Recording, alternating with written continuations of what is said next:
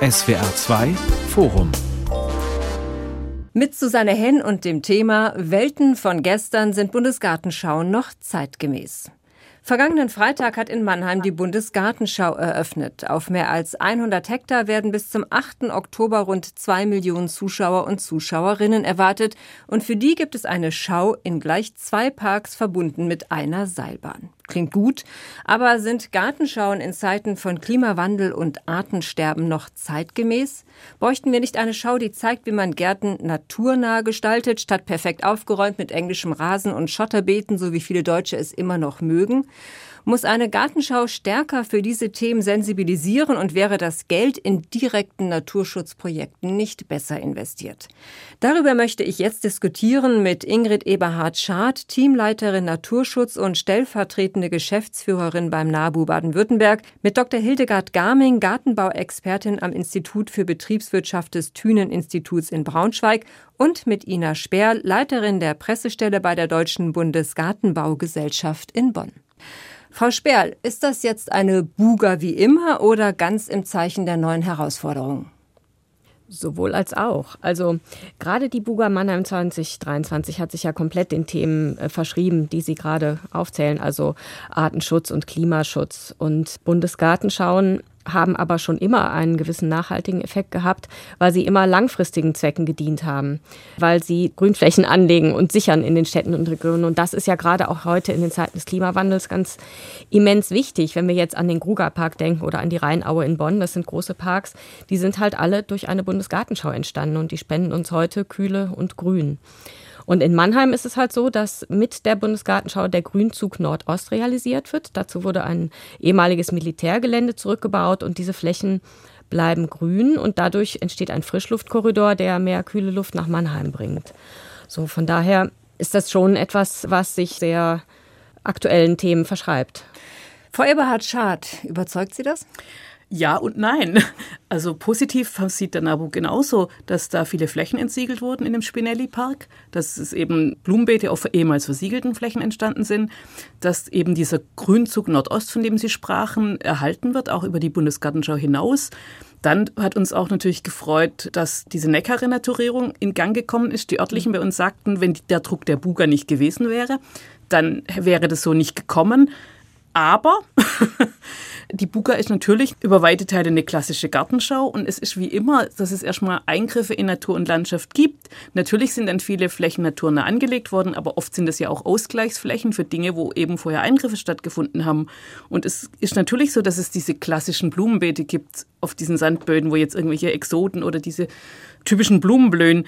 Und was wir so empfinden, ist, dass man einfach diese Themen noch stärker kommunizieren müsste, wo die naturnahe Gartengestaltung oder so bei der Buga letztlich sichtbar wird für die Besucherinnen und Besucher. Frau Garming, brauchen wir Bundesgartenschauen noch, um für Naturschutz zu sensibilisieren?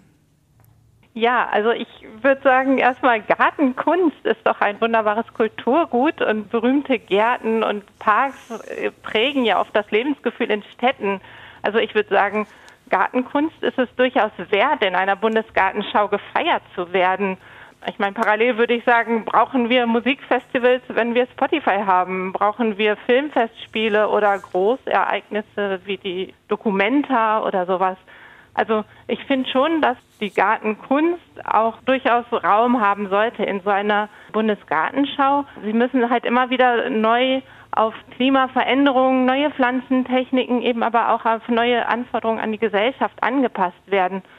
Und so eine Gartenschau würde ich sagen, da hätte ich die Erwartung, dass sie einfach ja einerseits diesen langfristigen Beitrag zur Stadtentwicklung leisten, wie das ja auch angelegt ist in Mannheim, aber eben auch einfach Menschen für Gärten und Blumen begeistern und inspirieren und dann eben zeigen, wie es geht, wie man Gärten gestalten kann, eben nach den Möglichkeiten, die jeder hat, vom Balkon über die Kleinstgärten bis zu Gemeinschaftsprojekten, dass man eben das zeigt, wie man nachhaltig und umweltfreundlich gärtnern kann.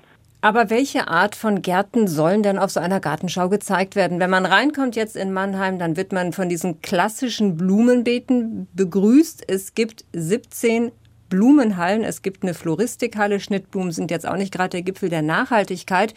Ist das die richtige Begrüßung, Frau Eberhard-Schad? Also aus meiner Sicht Ich würde mir es anders vorstellen, dass einfach dieses Thema Klimaschutz, Artenschutz auch da transportiert wird, dass eben gerade im Eingangsbereich ist wohl so eine Fläche, die ist frisch eingesät worden, die sieht jetzt noch so aus, als wurde sie im Moment vergessen. Da steht noch nicht mal ein Schild, dass hier eine magere Wiese entstehen soll oder so. Also und man, man läuft oh, doch, das steht inzwischen. Steht inzwischen. Okay, mhm. dann, wird, dann bin ich froh drüber. Aber es gibt natürlich einen Naturgarten, es gibt diesen Weltacker, es gibt Ansätze, aber die sind alle sozusagen von extern im kleinen Rahmen von drittmittelgeförderten, sag ich mal, NGOs, Naturfreunde, Naturgarten e.V., der NABU ist da beteiligt. Aber ich würde schon erwarten, dass eben auch von Seiten der Buga selber dieses Thema, was kann jeder und jede machen, um letztlich für den Klimaschutz oder auch für den Artenschutz im eigenen Garten was zu machen und dabei natürlich auch noch eine Freude dran zu haben. Das bedeutet ja nicht, dass das eine das andere ausschließt. Also da würde ich jetzt gerne mal reingrätschen und sagen, das findet sehr wohl schon statt auf der Buga. Es gibt zum Beispiel die Beete, die aus den Betonstraßen rausgebrochen wurden, wo die Frau Jaugstätter trockenheitsverträgliche Pflanzungen mit Stauden mhm. und auch Gehölzen angelegt hat. Da flaniert jeder vorbei und jeder kann sehen, was er sich selber in den Garten holen kann, was im Schotter ohne viel Wasser, vielleicht sogar ganz ohne Wasser auch wachsen kann. Und wir haben natürlich auch jede Menge Veranstaltungen zu dem Thema, gerade bei uns im I-Punkt Grün, in dem Beratungszentrum, die sich genau diesen Fragen widmen. Also da kann man sich auch informieren. Ja, aber trotzdem nochmal die Frage, vermitteln denn Blumenschauhallen nicht ein Gartenbild, das wir uns aus Arten- und Klimaschutzgründen so eigentlich nicht mehr leisten können? Also in den Blumenhallen schauen, da müssen wir ja unterscheiden. Wir haben einmal die Gartenbauhalle und einmal die Floristikhalle. Und in der Gartenbauhalle wird alles gezeigt, was jetzt der Gartenbau zu bieten hat. Im Moment sind es Rhododendron und Azaleen. Da kann ja niemand was gegen haben. Die kann man sich in den Garten pflanzen. Die werden da uralt, wenn sie den richtigen Standort haben. Und bei der Floristik ist natürlich die Sache, ja, dann müsste man streng genommen auch den Blumenstrauß, den man sich für zu Hause kauft, in Frage stellen. Wir wollen einfach zeigen, was möglich ist, was es alles gibt. Die Branche möchte sich präsentieren und die Blumen sind das, was die Besucher interessieren, klassischerweise an der Blumenschau. Das tut gut für die Seele, es tut gut, sich das anzuschauen und die Menschen lassen sich davon begeistern und das ist ja auch schon mal ein hohes Gut.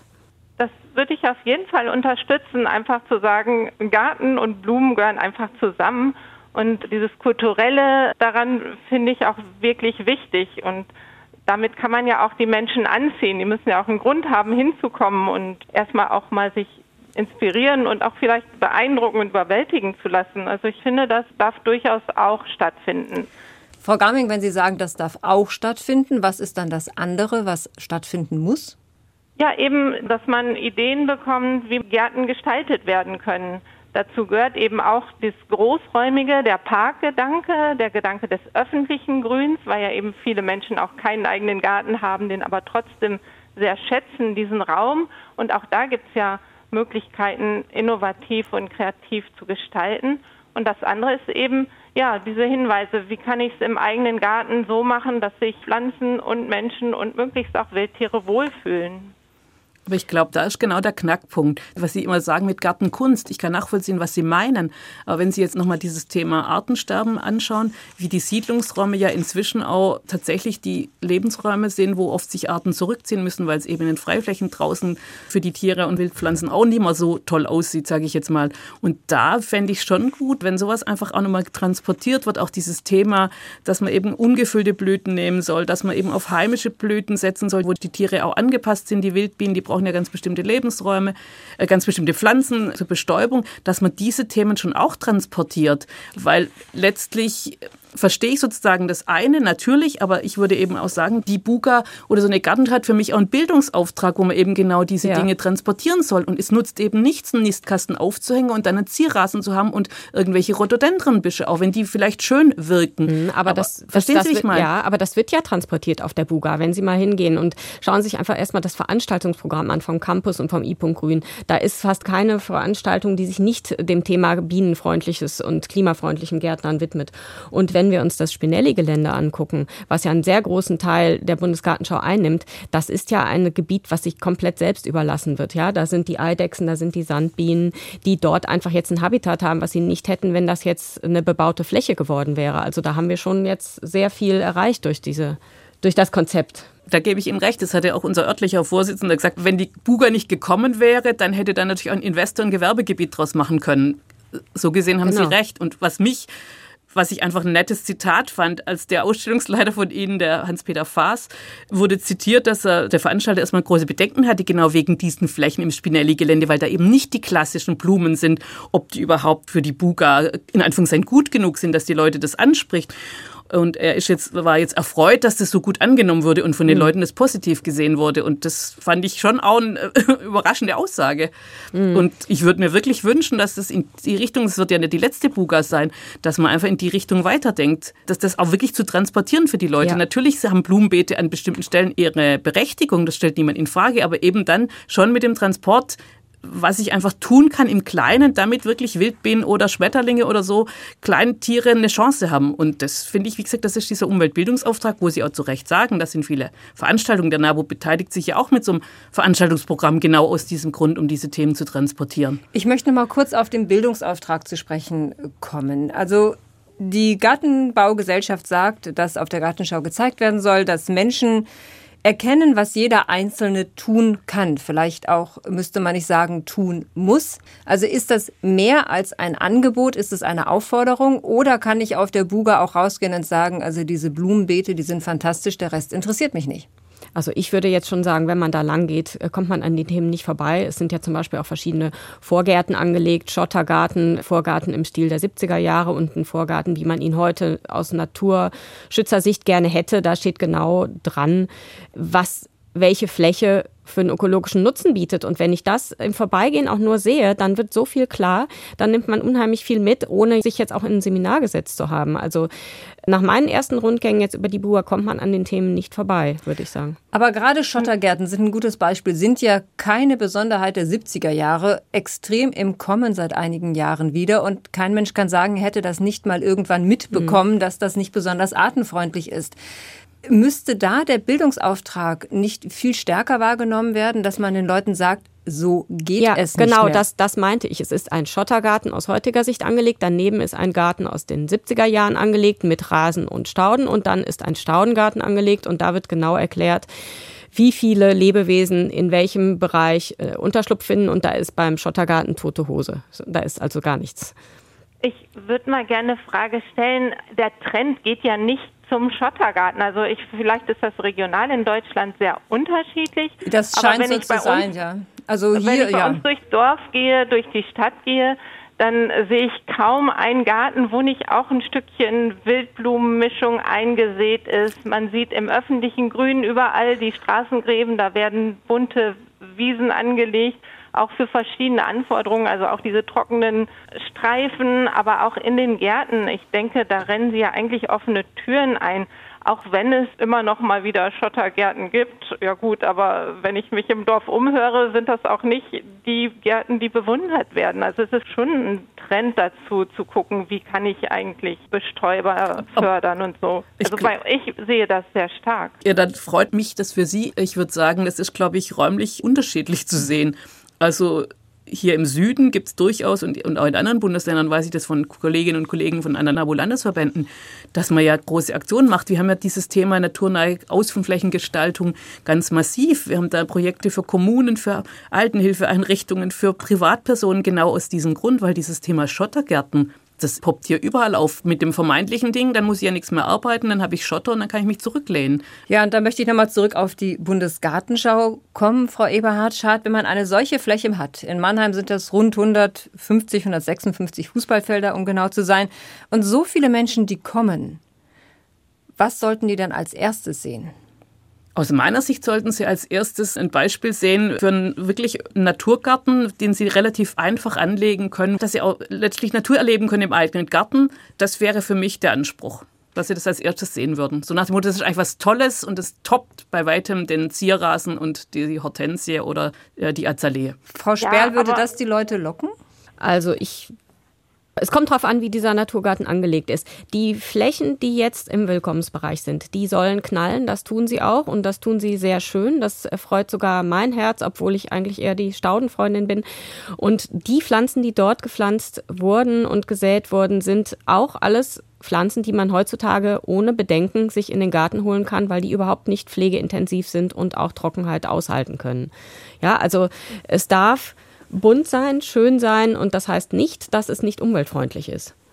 Ich habe noch eine andere Frage. Sie haben ja diese Zukunftsbäume glaube ich, 2023 Zukunftsbäume gepflanzt. Auch da habe ich so die Rückmeldung bekommen von den örtlichen Naturschutzaktiven, dass sie sich einfach eingesetzt hätten, dass es mehr einheimische Arten gibt. Dort gibt es ja auch Arten, die trockenheitsliebend sind und dass es allesamt Exoten wären. Auch das war so ein Kritikpunkt. Ja, das ist natürlich jetzt wieder die grundsätzliche Diskussion. Wie stehen wir dazu, dass Pflanzen aus exotischen, in Anführungsstrichen, Ländern bei uns gepflanzt werden? Es gibt wissenschaftliche Belege, dass die Bäume, die dort eingesetzt werden, sehr gut mit dem warmen städtischen Klima der nächsten Jahrzehnte zurechtkommen und deswegen werden die ausgewählt, weil diese 2023 Bäume, die jetzt auf Spinelli stehen, kommen kommen ja nach der Bundesgartenschau ins Stadtgebiet. Die sind jetzt also nur kurzzeitig aufgepflanzt dort und werden dann ihren endgültigen Platz in Mannheim erhalten, wo sich das städtische Klima natürlich in den nächsten Jahren hoffentlich nicht so stark, aber auf jeden Fall zu Ungunsten verändern wird. Frau Garming, ist das der richtige Weg, solche Bäume auszuwählen? Ich denke schon dass man eben gucken muss, wie kommen die zurecht. Und auch da verweise ich immer nur wieder, Gärten sind was Internationales. Also die Pflanzen müssen ja auch mit den zukünftigen Anforderungen zurechtkommen. Und da denke ich, gibt es auch wieder einen Mix, den man sich da aussuchen sollte und äh, gucken, was am besten angepasst ist. Und ein innerstädtischer Lebensraum ist nun mal was anderes als ein Wald im Mittelgebirge. Und ich denke, da muss man eben genau nachgucken, was eben auch da sinnvoll ist und ohne sehr viel Aufwand, also Bewässerungsaufwand in der Stadt überhaupt überleben kann. Aber da sind wir uns, glaube ich, einig, dass wir natürlich gucken müssen, dass Stadtbäume stressresistent und trockenheitsresistent sind. Aber da würde es sich schon, denke ich, lohnen, auch bei den einheimischen Bäumen einfach nochmal zu schauen, weil das Problem ist immer, das ist immer die Perspektive des Menschen. Natürlich brauche ich ein kühles Stadtklima, natürlich brauche ich Schatten. Aber wenn ich eben keine Bäume habe, an die die örtliche Tierwelt angepasst ist, das kommt ja immer im Nachgang dann habe ich einfach ein Problem damit, dass ich damit den Lebensraum wegnehme. Und Ökologie ist ein System, das ist ein Netz, das alles greift ineinander. Und ich will nicht reden, dass natürlich internationale Gärten, botanische Gärten, all solche Dinge, dass die nicht ihre Berechtigung haben, keine Frage. Aber ich finde einfach, auf einer Buga sollte sowas einfach auch transportiert werden, dass da immer noch was, ein Netz dahinter hängt an Tieren, die sich ja letztlich an diese Dinge angepasst haben und die dann einfach dort nicht mehr leben können. Wurde das bedacht, Frau ja. Sperren? So viel ich weiß, gibt es ja auch wissenschaftliche Belege dafür, welche Pflanzen oder welche Gehölze ökologisch sinnvoll sind für die Jahre, die kommen. Und da wird natürlich auch der Aspekt, was haben Sie für die einheimische Tierwelt zu bieten, mitgedacht. Ich möchte noch mal auf die Themen zu sprechen kommen, die die Buga sich auf die Fahnen geschrieben hat. Das sind die Bereiche Klima, Umwelt, Energie und Nahrungssicherheit. Die sollen sich als roter Faden durch die ganze Schau ziehen. Wie, Frau Sperl? Also zum einen sind natürlich die Gärten auf dem Experimentierfeld. Das ist eben das intensiv gestaltete Feld auf dem großen, weiten Spinelli-Gelände. Diesen vier Themen zugeordnet. Da wird zum Beispiel bei Nahrungssicherung werden Ernährungsthemen dargestellt, abgebildet. Und wir haben es aber auch in den Veranstaltungen natürlich, die sich den vier Themen widmen. Die Nachhaltigkeit wird natürlich bei der Buga insgesamt auch mitgedacht, auch bei der Durchführung. Also die gesamte Durchführung ist so aufgebaut, dass wir besonders klimaneutral und energiesparend arbeiten wollen, dass Materialien wiederverwendet wurden bei den Bauten. Wir haben halt Scheiben aus dem Luisenpark vom Gebäude entnommen und auf Spinelli weiterverwendet. Und äh, die gesamte Durchführung ist ja auch EMAS zertifiziert. Von daher wird jetzt das Thema Nachhaltigkeit auch während der Schau durchgezogen. Darf Nach ich dazu was fragen? Direkt spezifisch, weil ich hatte das auf der Buga-Webseite auch gesehen, das Thema Torfverwendung im Gartenbau und dass sie tatsächlich in den gärtnerischen Schauen oder insgesamt nur mit torffreien Substraten arbeiten. Ist das richtig? Soweit also wir ich am weiß. Thünen-Institut arbeiten ja. ähm, viel zum Thema Torfreduktion.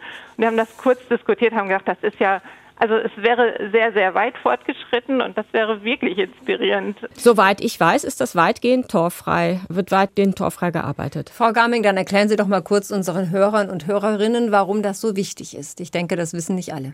Nun gut, Torf wird ja viel im Gartenbau, also im Erwerbsgartenbau, wo Topfpflanzen in Kultursubstraten produziert werden, eingesetzt und eben aber auch im Privatgärten als Blumenerde. Die besteht zum größten Teil aus Torf. Und der Torf kommt aus dem Moor. Und eigentlich sollte Torf im Moor bleiben, denn die Trockenlegung von Mooren und die Umsetzung von diesem ganzen organischen Material im Moor setzt viele Klimagase frei.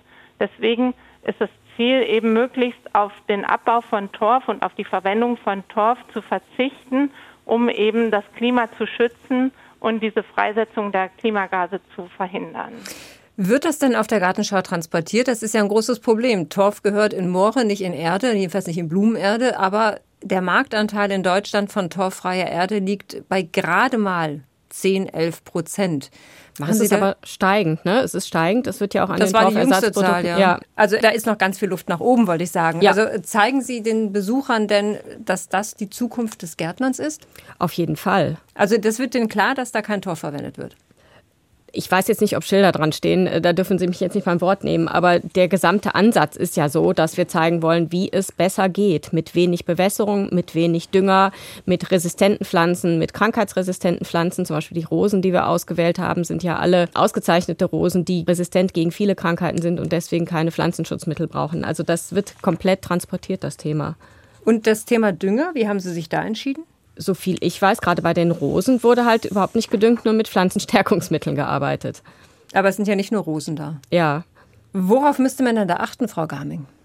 Zunächst mal, dass man die Düngermenge an den Bedarf der Pflanzen anpasst. Das ist, glaube ich, das Allerwichtigste. Und natürlich vor allen Dingen, wenn ich jetzt an die Zuhörer denke, im Privatgarten ist es total sinnvoll, einfach ausschließlich organische Dünger einzusetzen. Fürs schnelle Düngen Hornspäne, Horngrieß, das bekommt man im Handel oder ansonsten eben auf Kompost zu setzen und eben auch im eigenen Garten die Gartenabfälle zu kompostieren und wieder einzusetzen, dann braucht man gar nicht viel Dünger zuzuführen. Frau Speer, bekommen Hobbygärtner denn bei der Buga auch so praktische Tipps? Das, was Frau Garmin gerade sagte? Natürlich, also ich kann nochmal auf die Veranstaltungen hinweisen, die wir haben. Also Sie können natürlich zum einen, wenn Sie übers Gelände gehen, sich optisch Ideen mitnehmen. Sie können aber zum Beispiel sich über Selbstversorgergrundlagen oder mit Salaten durchs Jahr oder Schwerpunkt Hochbeete, können Sie Vorlesungen oder Vorträge besuchen und Seminare. Also wer sich informieren möchte, findet wirklich zu jedem Thema etwas auf der Buga, sogar zum Thema Pilzzucht. Welten von gestern sind Bundesgartenschau noch zeitgemäß. Das ist unser Thema heute im SWR 2 Forum. Und wir müssen jetzt doch noch mal vom Geld reden. Die Buga in Mannheim schlägt mit Investitionen von rund 135 Millionen Euro zu Buche. Für die Durchführung sind rund 60 Millionen veranschlagt. Die Durchführungskosten, wenn es gut läuft, werden zum größten Teil durch Eintrittsgelder wieder eingespielt. Der Rest der Kosten wird von der Stadt, vom Land und aus diversen Fördertöpfen finanziert. In der Regel sind das Steuergelder. Frau Eberhard-Schad, ist das Geld dann auf Nabuga gut investiert? Ich würde jetzt mal sagen, ja und nein. Also man könnte natürlich sagen, man könnte diese Renaturierung des Neckars, die Sicherung des Grünzugs, die Konversionsflächen umzugestalten, auch ohne eine Buga machen. Da sind aber natürlich Steuergelder schon aus meiner Sicht gut investiert. Der Kollege von vor Ort sagte eben zu mir, seiner Meinung nach war die Buga genau der Katalysator, dass ja. das letztlich entstehen konnte. Genau. Und er hätte gesagt, ansonsten wären andere Investoren gekommen, es wären Gewerbeflächen gewesen, es wäre nicht in dieser Schnelligkeit, auch dieser Neckar-Altarm, die Renaturierung wollen die schon seit zig Jahren. Es ging nichts voran. Und jetzt ist es tatsächlich so, dass der erste Abschnitt umgesetzt wird. Der zweite wurde beschlossen, dass er dann kommt nach der Buga. Das war dann so das Argument, das war so diese Beschleunigung, dass man alles für diese Buga machen wollte. Nichtsdestotrotz, finde ich, muss man das schon hinterfragen was die Steuergelder betrifft. Und was ich nochmal sagen wollte, gerade diese Initiativen von jetzt den Umweltverbänden, seien es jetzt der Naturgarten e.V., ist jetzt kein klassischer Umweltverband, aber Naturfreunde oder, oder NABU, die Gelder, die bringen ja die Verbände selber ein oder sie bringen sie über Drittmittel ein. Und das kostet natürlich ordentlich Geld. Wir hatten uns auch überlegt, mit einem Naturgartenplaner so einen typischen Naturgarten anzulegen, aber als wir dann gehört haben, was wir da an Mittel bringen müssten, haben wir gesagt, nein, davon nehmen wir Abstand und da habe ich keine Lösung für. Aber das fände ich schon auch wichtig, dass wenn dann solche Aktivitäten auf Gartenschauen von, sage ich mal, zivilgesellschaftlichen Akteuren gemacht werden, dass man da vielleicht da noch stärker entgegenkommen könnte, jetzt aus seitens des Budgets von Stadt und Land oder der Buga. Also eine Verständnisnachfrage, wenn ich als kleiner Verband auf der Buga etwas zeigen möchte, dann bin ich gar nicht in diesen 135 Millionen Investitionskosten eingeschlossen, ich muss das selbst finanzieren. Zumindest, wenn ich es auch noch personell betreut haben möchte oder Infomaterialien selber erstellen will. Aber vor allem die personelle Betreuung ist ja dann ein Thema, weil das ist ja der Punkt. Man kann alles anschauen, man kann alles sehen, aber es gibt ja dieses alte Zitat, man sieht nur, was man weiß.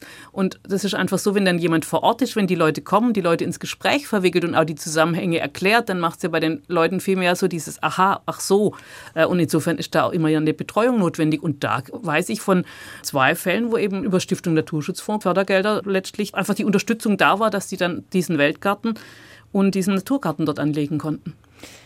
Frau Sperl, dass eine Buga zur städtebaulichen Entwicklung beiträgt, dafür gibt es ja viele Beispiele. Trotzdem die Frage, warum muss das so sein? Das Geld ist ja offensichtlich da. Man könnte diese Investitionen in den Grünzug Nordost, in die Renaturierung des Neckars, in die Renaturierung des Spinelli-Parks, das hätte man ja alles so tätigen können. Es wäre wahrscheinlich günstiger gewesen. Warum brauche also, ich dafür eine Buga? Theoretisch wäre das natürlich gegangen. Es hätte sich halt jemand hingesetzt und hätte gesagt, wir machen äh, diesen Entwicklungsprozess und dann definieren wir ein Datum, bis zu dem alles fertig sein soll. Und dann hätte derjenige die Fördergelder akquiriert und hätte sich darum gekümmert, dass auch genauso konsequent äh, geplant und umgesetzt wird. Theoretisch ist das möglich, aber die Alternative hat sich jetzt in Mannheim gar nicht gestellt. Für die Mannheimer war die Buga die Möglichkeit, mit der sie das machen möchten. Und das ist aus unserer Sicht auch äh, genau richtig, weil wir als Deutsche Bundesgartenschau Gesellschaft. Wir machen das seit über 70 Jahren. Das heißt, wir können diesen gesamten Prozess begleiten und dann funktioniert es auch. Also es hat keine Alternative gegeben, die das zu diesem Zeitpunkt so hätte umsetzen können. Aber trotzdem war die Buga in Mannheim ja extrem umstritten und es gab auch nur eine hauchdünne Mehrheit dafür. Ja, im Bürgerentscheid. Wenn Sie jetzt aber schauen, wie die Entscheidung, die der Rat getroffen hat, da wurden alle Entscheidungen, die die Buga betreffen, mit großer Mehrheit verabschiedet. Trotzdem ist nochmal die Frage, für wen das Geld ausgegeben wird. Die Investitionskosten, wenn jetzt eben Grünzüge geschaffen werden, Renaturierung stattfinden, die sind natürlich für alle. Dann haben wir die Durchführungskosten von 60 Millionen Euro. Und jetzt zum Vergleich, die Buga, die schon mal in Mannheim war, 1975, hatte damals 8 Millionen Besucher. Dieses Jahr erwarten sie 2 Millionen, ein Viertel und das bei stark gestiegener Einwohnerzahl. Naja, also wenn man jetzt mit der Historie vergleicht, damals hatten Bundesgartenschauen diese hohen Besucherzahlen. Erstmal gab es ein anderes System, um die Besucherzahlen zu erfassen als heute. Also wir haben jetzt seit Ende der 90er Jahren dieses ganz verlässliche System, wo man die Zahlen etwas genauer fasst. Aber wir haben natürlich heutzutage eine viel größere Konkurrenz an Veranstaltungen als zum Beispiel in den 50er oder 60er Jahren. Ja, es gibt halt viel mehr Angebote, was man machen kann, Kulturreisen oder Tagesreisen. Und Nichtsdestotrotz ist ja das Interesse eine Bundesgartenschau, wo man Pflanzen schauen kann, extrem groß. Wir haben ja gesehen, am ersten Tag der Buga, am Eröffnungstag kamen 14.500 Besucher und Besucherinnen. Das ist ein Rekord, den wir noch nie hatten bisher. Also das Interesse ist groß, sich grün anzuschauen. Und man kann es halt nicht in Relation zu den Investitionskosten setzen. Die 135 Millionen, die ja wirklich für die ganz langfristigen Projekte eingesetzt werden, die dann über 30, 40 oder 50 Jahre, hoffentlich länger, den Mannheimern und Mannheimerinnen zugutekommen, durch eben diese Frischluft, die jetzt durch das offene Spinelli-Gelände in die Innenstadt transportiert wird, durch die Sicherung von Spinelli als dauerhaftes Grüngebiet, Grünzug und dauerhaft freibleibende Fläche, eben die auch gerade für die verschiedenen Tier- und Pflanzenarten jetzt Lebensraum bietet. Und die Grünfläche auf Spinelli, die wir angelegt haben, bleibt ja auch erhalten als Naherholungsgebiet für die Menschen.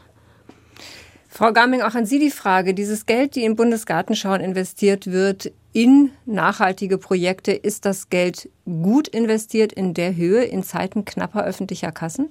Ich denke auf jeden Fall, dass es sich lohnt, diese Bundesgartenschauen durchzuführen, einfach um viele Menschen für Garten und Grün und die Gartenkunst zu inspirieren und zu begeistern. Und auch über diese langfristigen Projekte hinweg, die natürlich viel für die Mannheimer vor Ort Nutzen stiften, ist das eben die Möglichkeit, auch einfach regional übergreifend Menschen zu erreichen. Und das schafft man ja selten, wenn man eben nicht besondere Ereignisse dafür plant oder Veranstaltungen dazu plant.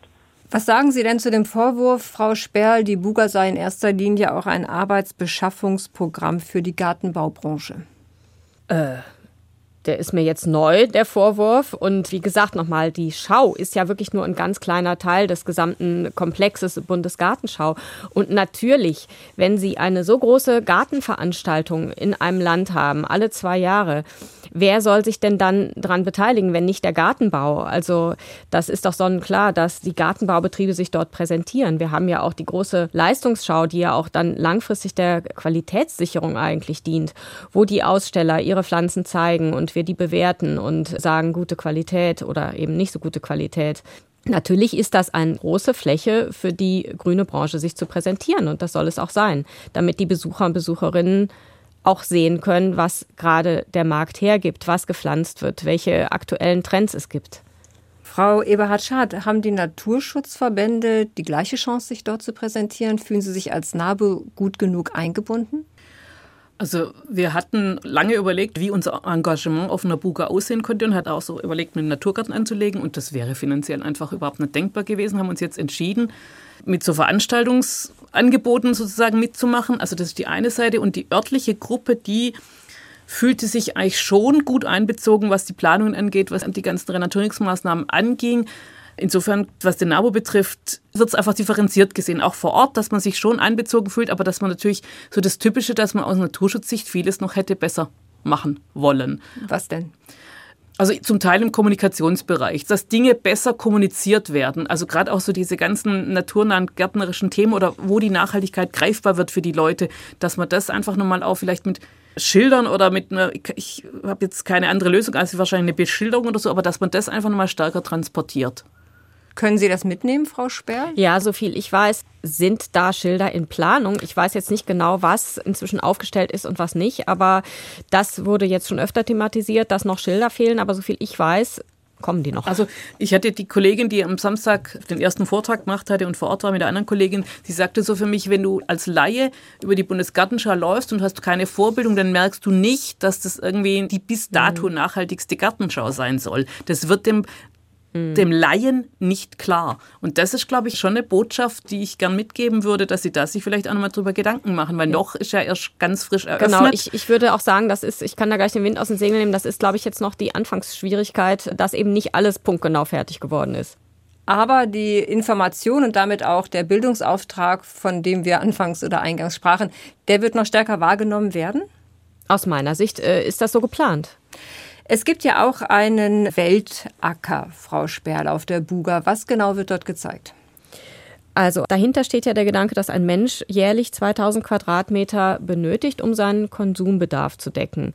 Und das genauso groß ist diese Fläche, auf der dort Sachen angebaut werden.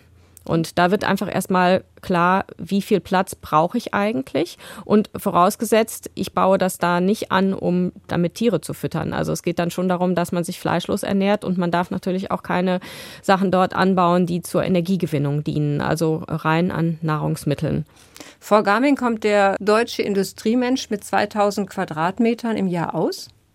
Das würde ich stark bezweifeln. Die 2000 Quadratmeter sind ja nicht das, was wir im Durchschnitt oder wir in Deutschland im Durchschnitt benötigen für alle unsere Bedürfnisse, sondern das, was auf globaler Sicht zur Verfügung, zur Verfügung steht. steht genau.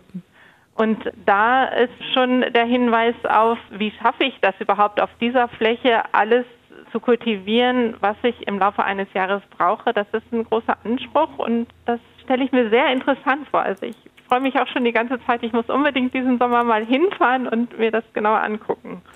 Aber Frau Sperr, wie wollen Sie denn gewährleisten, dass die Menschen davor auch wirklich ins Nachdenken kommen und nicht sagen, oh, 2000 Quadratmeter ist so wenig, schaffe ich eh nicht. Wie es ja in vielen anderen Bereichen des Klimaschutzes auch ist, dass wir einfach für uns in Anspruch nehmen, dass wir das so nicht erfüllen. Also wie wollen Sie da wirklich einen Denkprozess in Gang es bringen? Es geht ja erstmal einfach darum, zu sensibilisieren. Und äh, natürlich ist der Besuch einer Bundesgartenschau jetzt nicht mit einem Vorlesungsbesuch zu vergleichen, sondern man geht vorbei, sieht was, nimmt Ideen auf, die dann ja, die Saat fällt ins Hirn, keimt und man hat dann länger damit zu tun. Also man greift Ideen auf, mit denen man sich dann später beschäftigt. Erhalte ich dort dann ganz praktische Tipps, wie ich es schaffe, mit meinen 2000 Quadratmetern zurechtzukommen? Also ich muss jetzt sagen, mit dem Weltacker, das ist ja kein Projekt von uns, da bin ich jetzt nicht im Detail befasst. Das ist das, was ich meinte. Das ist von den Naturfreunden, glaube ich, in der Federführung, wenn ich es richtig weiß. Ja, ich, das ist ein drittmittelgefördertes Projekt, genau. um eben genau diese Dinge zu thematisieren. Aber es ist schon sehr spannend, einfach zu sehen, denn auch wenn wir über nachwachsende Rohstoffe sprechen, über Energie aus zum Beispiel Biogas oder selbst über Solarflächen, auch das gehört ja alles mit dazu, zu diesen 2000 Quadratmetern. Also ich stelle mir vor, dass man da wirklich dass, wenn man das so mal bildlich vor Augen hat, durchaus ins Grübeln kommen kann und das wirklich gute Denkanstöße sind. Aber da wäre eben der Anspruch, dass, dass die Buga-Gesellschaft bei der nächsten Buga von sich aus transportiert. Also ich muss jetzt mal sagen, die Bundesgartenschau in Mannheim hat ja gerade auch das Thema Nahrungssicherung explizit als Thema auf dem Experimentierfeld, mhm. wo etliche Beiträge sich genau diesem Thema widmen. Also dem wurde ja schon ein Viertel des Raumes des Experimentierfelds eingeräumt und da können sich die Besucher wirklich viele Anregungen abholen. Was wird denn dort gezeigt? Also es gibt ja viele Trends in neuer Nahrungsmittelproduktion. Vertical Farming ist ja zum Beispiel eins oder dass ich Dinge nur noch in riesigen Gestellen auf Nährlösungen wachsen lasse, so mein Gemüse, mein Salat bekomme. Wird da aber nur gezeigt, wie ich mit neuen Produktionsformen den alten Überfluss produziere. Wir alle wissen, wie viele Lebensmittel in der westlichen Welt weggeworfen werden. Oder geht es auch genau darum, diese Lebensmittelverschwendung ganz praktisch zu begrenzen? Was müsste der Anspruch denn da sein, Frau Garming? Nun, die Lebensmittelabfälle, ich denke, in dem Thema kann man auf dieser Ebene einfach nur sensibilisieren, denn wir wissen, dass ein Großteil der Lebensmittelabfälle eben auf Haushaltsebene stattfindet. Wir haben, glaube ich, im Durchschnitt 78 Kilo pro Person und Jahr, was weggeworfen wird an Lebensmitteln. Und da denke ich, ist eine Sensibilisierung vielleicht ganz wichtig. Da wäre die Frage, ob ich, wenn ich im Nutzgarten selber das mal anbaue und eben auch mitkriege, was passiert eigentlich, wenn der ganze Salat gleichzeitig reif wird und ich den verschenken muss oder sonst nicht loswerde. Also solche Sachen sind natürlich auch eine schöne Erfahrung, die ich dann im eigenen Garten durchaus auch sammeln kann und eben mir dann überlegen muss, wie gehe ich damit um und wie weh tut das eigentlich, wenn mein mühevoll angebautes Gemüse dann doch nicht zum Verzehr kommt. Das ist auch ein gutes Stichwort, der Nutzgarten. Der ist ja sehr im Trend. Also es gibt die Menschen, die immer noch gerne ihren englischen Rasen haben, aber viele Menschen legen sich im Garten auch ein Gemüsebeet an oder sie mieten sich eine Parzelle auf einem stillgelegten Feld, um dort eben selber zu beackern, um selber zu ernten. Erfahren die auf der Bundesgartenschau, wie man das richtig macht, Frau Sperl? Ja, wir haben ja ein ganz großes Veranstaltungsprogramm in unserem i-Punkt Grün, wo sich ganz, ganz viele Beiträge genau diesen Themen widmen, weil das ja das ist, was die Leute interessiert. Wir haben zum Beispiel Vorträge und Seminare zum Thema Selbstversorgergrundlagen. Dann haben wir Salatzucht oder auch sowas wie Kräuter für Beet und Balkon. Es gibt den Schwerpunkt Hochbeete und auch das Thema Pilzzucht zum Beispiel wird thematisiert. Darf ich, mich würde nochmal interessieren, aus Ihrer Erfahrung, wie werden diese Veranstaltungen, solche Vorträge, Führungen wahrgenommen? Die werden sehr gut angenommen. Was ist denn Ihre Erfahrung mit den NABU-Vorträgen, Frau Eberhard-Schad? Kommen da nicht nur die Leute hin, die sich ohnehin schon für das Thema interessieren? Das hoffen wir nicht. Wir haben erst einen Vortrag gehabt jetzt am vergangenen Wochenende und da war es so, weil im Vorfeld offensichtlich die Werbung ich weiß nicht, wie stattgefunden hat. Da waren dann sozusagen die Aktiven, die der NABU von vor Ort eingeladen hatte, da, aber ansonsten keine weiteren Gäste. Das kann natürlich damit zusammenhängen, dass es gerade der erste Tag nach der Eröffnung war. Aber auch da hoffen wir, dass das nicht so weitergeht, sondern dass da wirklich auch dann die Menschen Interesse zeigen und kommen. Ich möchte nochmal auf die Nachhaltigkeit dieser Buga zu sprechen kommen, die ja nach eigenen Aussagen die nachhaltigste Buga ever ist oder jedenfalls bisher. Jetzt ist Papier ja bekanntermaßen geduldig. Wie garantieren Sie diese Nachhaltigkeit, Frau Sperl? Wir garantieren die Nachhaltigkeit, indem durch die Buga ermöglicht wurde, dass der Klimapark Spinelli entsteht, dass der Grünzug Nordost geschlossen wird in dem Bereich und die kühle Luft nach Mannheim transportiert. Das ist ja schon mal eine ganz grundlegende Sache, die für die nächsten Jahrzehnte das Klima in der Stadt Mannheim betreffen wird. Nachhaltig ist es, dass das Gelände für Tier und Pflanzen offen ist. Dort können sich die Arten weiter ausbreiten, die dort schon leben. Aber nur im Spinelli-Park, oder? Im Spinelli-Park. Der Luisenpark ist ja nun ein sehr alter, eingewachsener Park mit dem hohen Baumbestand. Da haben wir nur die neue Parkmitte geschaffen, quasi neue Gebäude, Tierhäuser, äh, Pflanzenschauhäuser, weil die etwas in die Jahre gekommen waren. Nachhaltig in der Durchführung sind wir ja, indem erstmal schon für die Bauten Materialien wiederverwendet wurden. Es wurde so weit wie möglich recycelt. Es wird während der Durchführung alles recycelt. Es kommen in der Gastronomie ganz viele regionale Anbieter zum Zuge. Da wird schon darauf geachtet, dass da keine langen Transportwege sind. Aber wie sieht es denn mit der Anreise aus? Wie lässt sich denn eine Schau mit zwei Millionen Besucher anreisetechnisch nachhaltig durchführen? Es wird ja darum gebeten, dass möglichst mit öffentlichen Verkehrsmitteln gekommen wird. Parkplätze sind schwierig bei uns. Und um den Transport zwischen den beiden Geländen, wir haben ja den Luisenpark und Spinelli, möglichst nachhaltig zu gestalten, wurde ja die Seilbahn installiert, die vorher auf der Floriade gestanden hat und nach der Buga abgebaut wird und an einen neuen Standort kommt. Und die ersetzt rund 40 Busse pro Stunde. Da können die Besucher also einfach einsteigen und hin und her fahren zwischen den Geländen. Das heißt, die Anreise ist nur zu einem Punkt überhaupt nötig. Und diese Seilbahn wird auch mit ökologischem Strom betrieben. Frau Garming, wie werden Sie denn zur Buga reisen? Sie sagten ja gerade, Sie wollen da unbedingt noch hin.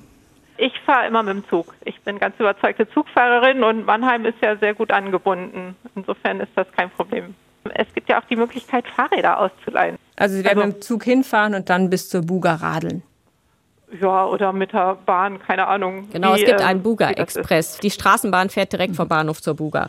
Perfekt. Frau Sperl, wir werden ja auch in Zukunft Gartenschauen haben. Die nächste wird erst in vier Jahren stattfinden. 2027 im Ruhrgebiet, 29 dann im oberen Mittelrheintal. Wie werden denn da die Themen dieser Buga Umwelt, Klima, Energie und Nahrungssicherheit weiterentwickelt? Also ich denke, für die künftigen Bundesgartenschauen hat diese Bundesgartenschau in Mannheim jetzt die Maßlatte sehr hochgelegt und natürlich finden diese Themen Eingang. Bei der IGA Metropole Ruhr ist die Planung schon etwas weiter als jetzt im Mittelrheintal, wo es 2029 stattfindet. Das werden wir sehen, aber auf jeden Fall wird sich jede Buga, künftige Buga daran messen lassen. Genau, und was wären da, Frau Garming, die Dinge, die unbedingt beachtet werden müssten? Jetzt haben wir ja schon eine Menge gehört über die nachhaltigen Materialien, die jetzt eingesetzt würden. Ich würde mir da wünschen, dass dann auf jeden Fall das Thema Torf nochmal, dass eben kein Torf mehr verwendet wird, also auch nicht in der Herstellung oder in der Produktion der Blumen, die da gepflanzt werden. Und das Thema der Biodiversität, ich würde mir gerne wünschen, dass noch vielleicht zum Thema Nutzgärten noch mehr Hinweise kommen oder umgesetzt wird, dass da ja eine große Chance ist, einfach auch in Privatgärten einen Beitrag zu leisten, Sorten, alte Sorten, verschiedene Sorten anzubauen und dadurch eben auch für die Zukunft zu erhalten. Frau Eberhard-Schad, und was wäre aus Naturschutzsicht wichtig? Aus Naturschutzsicht wäre aus meiner Sicht wichtig, dass man sozusagen die Eingriffe in Natur und Landschaft im Vorfeld zur Herrichtung in Anführungszeichen eines Gartenschaugeländes minimal macht, damit man dann nicht hinterher naturnahe Flächen als Ausgleichsflächen anlegen muss, sondern dass man das von vornherein bedenkt, was sozusagen als Schatz vorhanden ist und das eins zu eins einbezieht. Wir sind schon am Ende dieses SWR2 Forums und zum Abschluss eine Frage an Sie alle. Haben Bundesgartenschauen eine Zukunft? Und wenn ja, wie sieht die aus? Frau Eberhard-Schad. Ich würde sagen, ja, sie haben eine Zukunft und für mich sollte diese Zukunft so ausschauen, dass wenn ich als Besucherin oder als Besucher dorthin komme, dass ich dann diese Zusammenhänge, was letztlich freie Flächen oder Gartenflächen oder naturnahe Flächen auch letztlich für mich als Mensch für Vorteile haben und was ich sozusagen mit meinem Engagement auch selber dazu beitragen kann, um eben dieses Thema Artensterben oder Klimakrise meinen Beitrag dazu leisten zu können, dass ich, wenn ich nach Hause komme, dass ich da ein Stück weiter bin. Ja, ich denke natürlich auch, dass sie auf jeden Fall eine wichtige Rolle in der Zukunft haben, um Menschen für Gärten und Naturschutz und Nachhaltigkeit zu begeistern.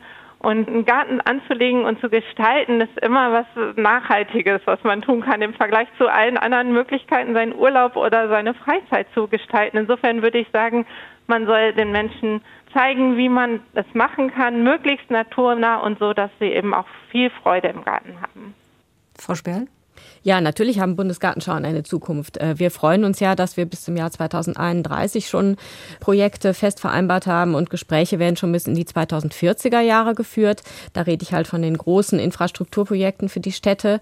Da sind auf jeden Fall die Kommunen nach wie vor interessiert, so einen langfristigen Prozess einer Bundesgartenschau anzustoßen. Und was die sechsmonatige Schau angeht, hoffe ich auf eine große, bunte, vielfältige Zukunft und wir greifen ja immer die aktuellen Themen auf. Deswegen denke ich, werden wir da immer mit den aktuellen Themen mitgehen in der Schau in den sechs Monaten und zeigen, was mögliche Lösungen sind für Themen, die dann gerade aktuell sind. Und das war's im heutigen SWR2 Forum. Welten von gestern sind Bundesgartenschauen noch zeitgemäß. Ich bedanke mich bei meinen Gesprächspartnerinnen Ina Sperl von der Deutschen Bundesgartenbaugesellschaft, bei Ingrid Eberhard-Schad vom NABU Baden-Württemberg und Dr. Hildegard Garming vom Thünen-Institut in Braunschweig. Ich bin Susanne Henn. Vielen Dank für Ihr Interesse.